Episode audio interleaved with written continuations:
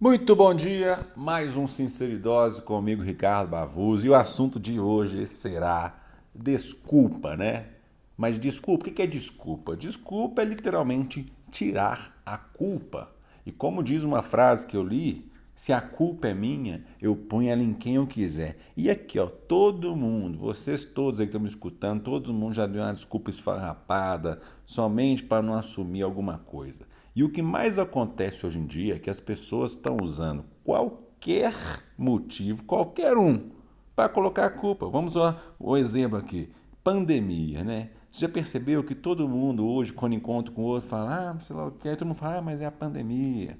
Não, mas pandemia é difícil, não o quê. Sabe? Ninguém quer levantar a bunda do sofá para fazer nada, nem que seja apenas sair para doar alguma coisa, para fazer alguma campanha, nem que seja para trabalhar. A gente sabe que a pandemia está aí, é, foi complicado, sim, está sendo complicado, mas ficar reclamando e botando a culpa de tudo nela não vai adiantar de nada. Isso serve para tudo quanto é outra coisa. Lembra aquela época que o país estava em crise ou que estava tendo falta de emprego, por exemplo? Todo mundo que ia falar de alguma coisa falava, ah, mas a crise, né? Sei lá o quê. Enquanto isso, tinha gente crescendo na crise. Então, gente, pensa isso. Sempre vai ter alguém que vai estar crescendo, independente das desculpas que aparecem. Não deixe que a desculpa tome conta de você.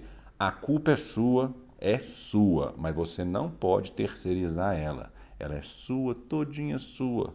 E é você que é o responsável pelos seus resultados, pelo que você colhe, pelo que você planta. Você que vai fazer tudo na sua vida. Claro, você pode ter alguma ajuda de alguém, pode ter alguma ajuda de alguém, mas não deixe com que as suas desculpas sejam a sua pior ajuda, entre aspas, né? Porque as pessoas querem o quê?